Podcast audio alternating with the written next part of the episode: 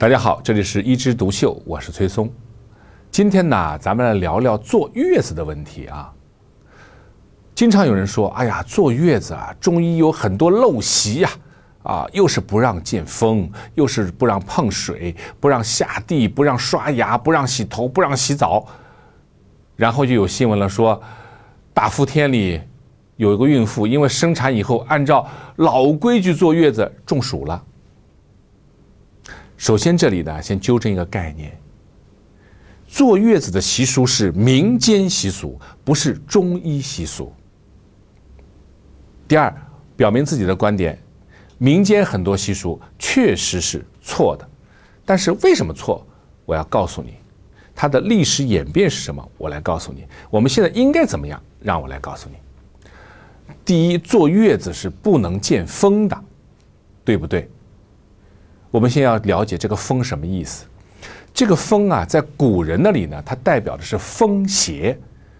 风邪是什么东西？就是我们现在说的各种病原微生物啊，细菌啊、病毒啊、微生物啊。见风见风，就中了风邪，它会感冒啊、发烧啊，有可能引起产乳热啊这些感染性的问题。所以呢，当初我们不能见风，是最好是避免感染风邪。结果呢？以讹传讹，变成不能吹风了。其实是能不能吹风？那当然能吹风，而且呢，屋里的空气要保持什么？保持流通，你得开窗，要不然你这个环境里面更容易感染啊。当然，雾霾天你少开窗啊。第二个说，不能见风是为什么呢？因为怕风邪入重，因为那个时候大家知道，产妇容易什么出汗。出汗就是虚啊，虚的很的时候，你再一吹风，不就容易被风邪所中吗？不是容易感染吗？那当然，产妇经历了一个生产过程当中，确实是很虚弱，因为你想想看，分娩的疼痛，在疼痛分级如果分十级的话，它就是十级，是最痛的一种痛。然后呢，又要经过第一、第二产程啊，把孩子生出来，确实是精疲力尽。但是另外，我要告诉你，产妇的出汗里面有一部分不是因为她的虚，而是因为她要排出人体过多的水分。这些水分哪里来的呢？因为我们怀孩子的时候，为了保证孩子的营养和循环，我们体内的血容量，就血液的总量会增加。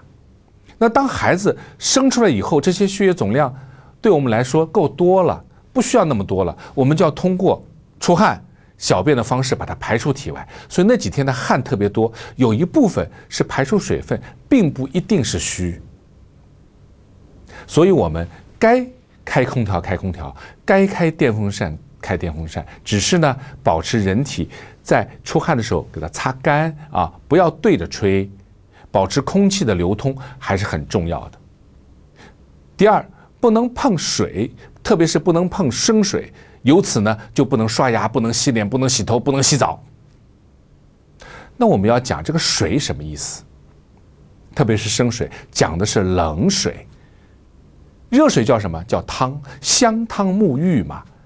也就是古人的水，特别是生水没有烧开的水，可能它受到过污染啊，里面有一些病原微生物，用它来洗澡呢，可能会引起伤口的感染。要烧开的水。汤的话其实可以，当然古人他也没有什么淋浴、盆浴的话也是不太适合的。所以呢，如果要洗澡，我们当然知道现在环境好了，在我们现代的话，你用热水洗澡应该是绝对没问题的啊。所以说不能碰水是有它的历史的局限的，但不能以讹传讹，现在是都不能碰。至于不能洗头，为什么呢？经常说产妇洗头会掉头发，其实产妇她的头发。由于分娩以后的激素水平的突然下降，头发进入了休止期，所以它确实容易掉。那怎么办？哎，洗头的时候呢，不要用很密的那种梳子啊去梳头，这样容易掉头发。稍微粗的，轻轻的抓一下，哎，这样子的话呢，就不容易掉头发。而且刷牙，说这个牙龈一刷要出血啊什么的，确实产妇这时候可能牙龈会有点浮肿啊，有点不舒服啊，用软毛刷刷完全没有问题，清理口腔，对人体的一天的吃进去的东西味道也会好很多，对不对？所以说不让洗澡，肯定是不对的。至于另外一种说不能碰到冷水、不能喝冰水之类的东西，这个呢，其实就中西方完全不一样。说老实话，我出国的次数也不少，但是真的确实不习惯在国外什么时候都是冰水。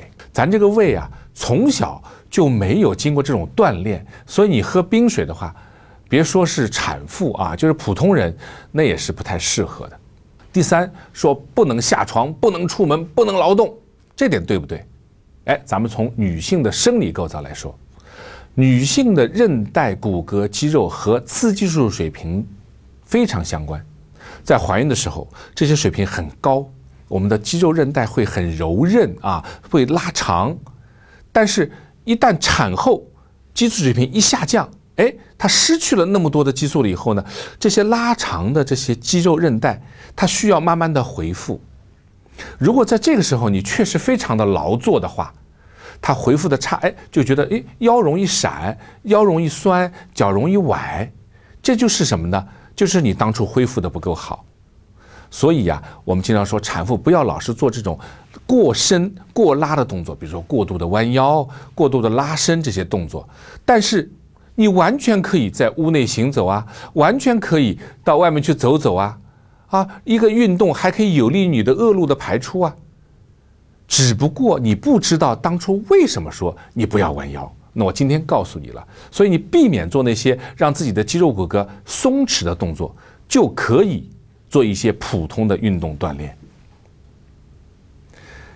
其实我告诉你，我们中国人在海外，包括我自己的朋友在海外没有坐月子，也没有什么关系啊。为什么？因为坐月子还有其中的一个心理层面的问题，也就是在中华文明下面呢，我们坐月子是应该的。如果你不坐月子的话，可能在整个的人群当中受到的质疑或者一些暗示会让你受不了啊。这跟跟文化相关的心理的不适。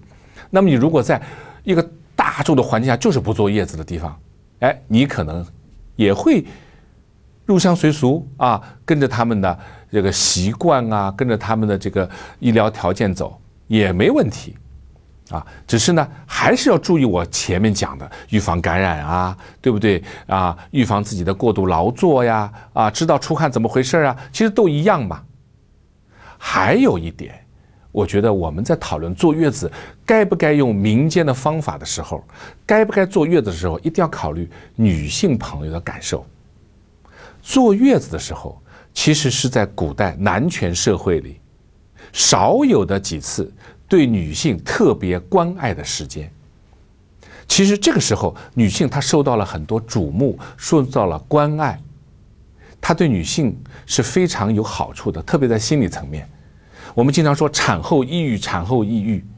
我想，中国传统习俗的坐月子，其实对产后抑郁也是一种很好的预防。好，今天我们就聊到这儿，我们下次接着聊。